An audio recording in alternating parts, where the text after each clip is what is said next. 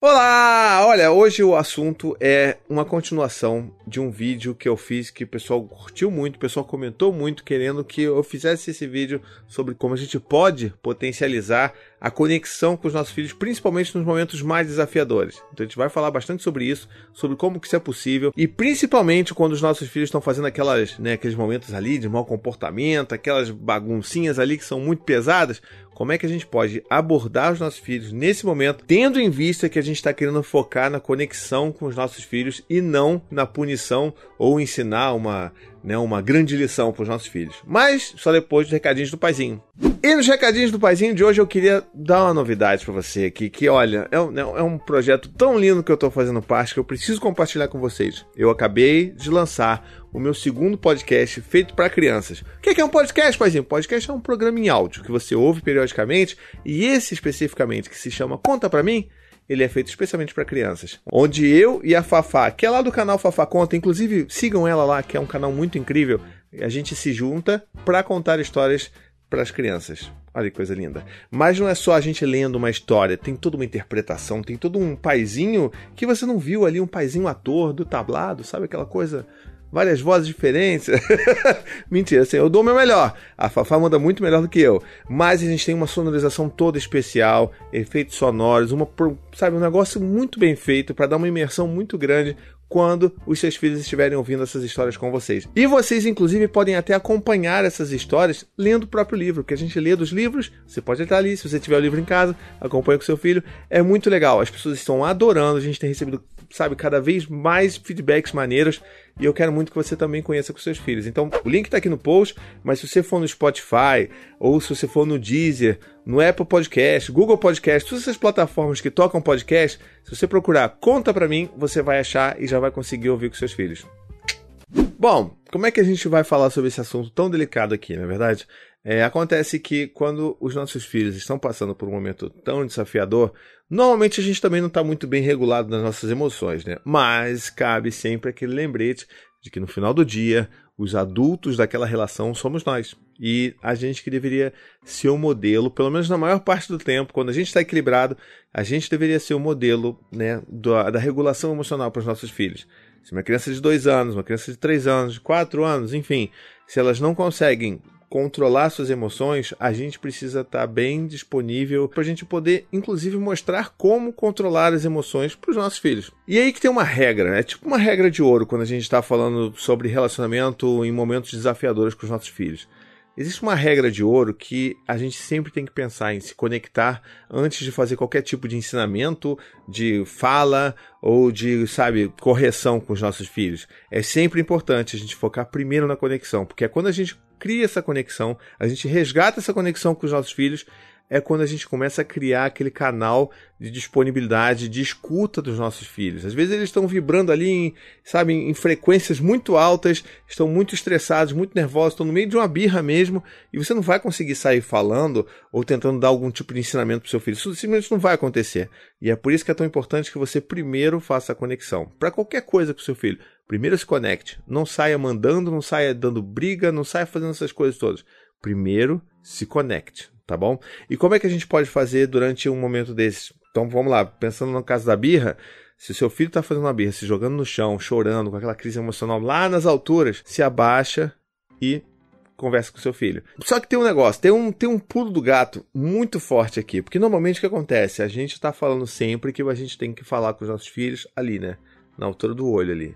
A gente se abaixa para falar olho a olho com os nossos filhos. Isso já é, por si só, muito positivo, porque na criação, na disciplina tradicional, a gente sempre é orientado a falar com os nossos filhos de cima para baixo, para que eles tenham a noção, aquela noção amedrontadora de que, não, meu Deus, meu pai é muito maior que eu, ele está falando de uma forma muito mais assustadora que eu, e, e né, você cria aquele distanciamento, aquela hierarquia. Não é isso que a gente está buscando nas nossas conversas por aqui, não é mesmo? Então, o que normalmente a gente sugere é que, poxa, vai ali, ó, na altura do olho para você ver que você está de igual com seu filho, que você está aberto e disponível para ele. Mas existe uma dica muito boa para a gente potencializar esse momento de conexão, que é justamente uma dica que está lá no, também no livro do Daniel Siegel com a Tina Bryson, que é o Disciplina Sem Drama. É a dica de fale um pouco abaixo, sabe? Ao invés de você estar acima ou você estar nivelado, faça com que você fique um nível um pouco abaixo do seu filho. Isso não significa que você, ah, meu Deus, eu estou, né, me submetendo aos desejos do meu filho. Meu filho vai dominar, vai ser o ser dominante da relação. E. Não, não é nada disso, cara. Esquece esse negócio. Não existe esse negócio de dominação, controle. Quanto mais cedo a gente se der conta que a gente não tem nenhum tipo de dominação, ou não deveria exercer nenhum tipo de dominação sobre os nossos filhos, as coisas vão ficar muito mais fáceis para você aí.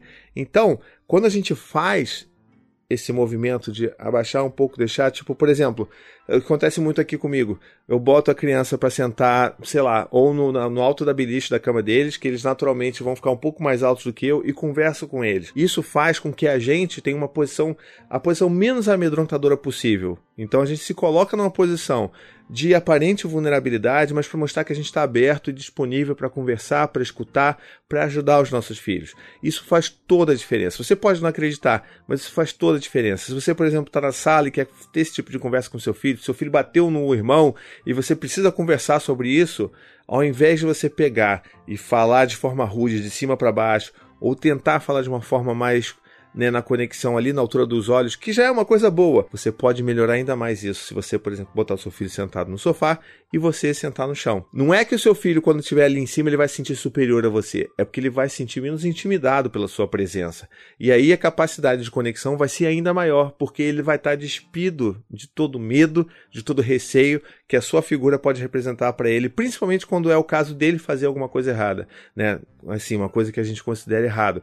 Então é muito importante a gente pensar nisso. E caso você não esteja acreditando que isso aí, ah, isso aí é besteira, isso aí é papo de paizinho que não vai rolar aqui em casa. Eu vou inclusive dar um relato aqui de uma querida apoiadora, membro do canal, que ela clicou aqui no membro, seja membro, e tá lá no chat do WhatsApp. Esse foi de uma conversa no WhatsApp que a gente teve lá sobre filhos, num, num passado recente. Então foi a Camila Sanches, ela escreveu assim: Bom dia, pessoal. Estou estudando os livros do Daniel Siegel, Cérebro da Criança e Disciplina Sem Drama. No segundo livro, que é esse aí que eu falei, né, Disciplina Sem Drama, é dado uma dica para otimizar o momento de conexão naquele momento em que a criança parece estar possuída. Você sabe como é que é naquele momento que você fala assim: O que aconteceu com meu filho? Quem é essa pessoa que veio aqui e levou meu filho embora, deixou essa outra coisa que eu não sei o que, que é? É esse momento. E aí ela continua aqui. Geralmente, costumamos nos abaixar e ficar no mesmo nível da criança, né? No livro fala para ficarmos em um nível abaixo. É isso aí. Óbvio que hoje, já cedinho, tive a oportunidade de testar esse novo nivelamento. No meio do piti, coloquei meu filho de 3 anos sentado na cama, ele já deferindo socos para todos os lados, abaixei na frente dele, mas fiquei em um nível abaixo. Olhei para ele e, para o meu espanto, nem deu tempo de eu abraçá-lo para me conectar a ele. Ele instantaneamente me abraçou, mesmo continuando a chorar. E ela botou aquele emoji de uh, de susto, né? De surpresa. A conexão rolou bem mais rápido e as outras etapas puderam ser alcançadas mais rapidamente também, que é aquela etapa da gente também passar a mensagem do que a gente gostaria de falar para os nossos filhos. Primeiro conexão, depois você ensina alguma coisa. Vou testar mais vezes essa técnica do nível abaixo. E aí um emoji de pensador com o um emoji de amém.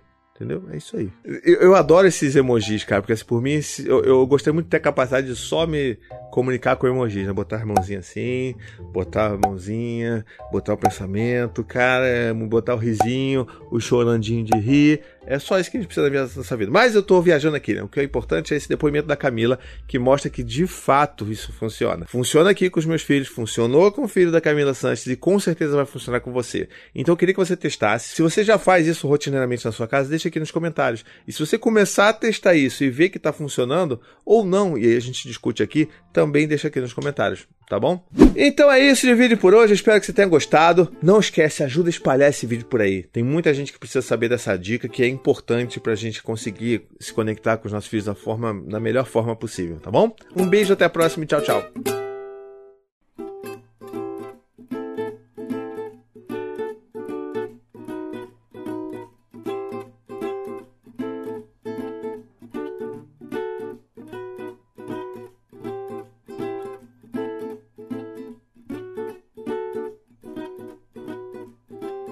If you have depression that is seriously affecting your life, a new clinical trial called Recover is looking for people who have struggled to find helpful treatment. Participants will receive an FDA approved therapy called vagus nerve stimulation, and all study related costs will be covered. To join this study, you must be at least 18 years old and currently depressed with your depression having lasted at least two years or recurred several times. You must also have tried at least four types of antidepressant treatments and not found them helpful. For more information and to see if you might qualify for the Recover study, please visit recovervns.com.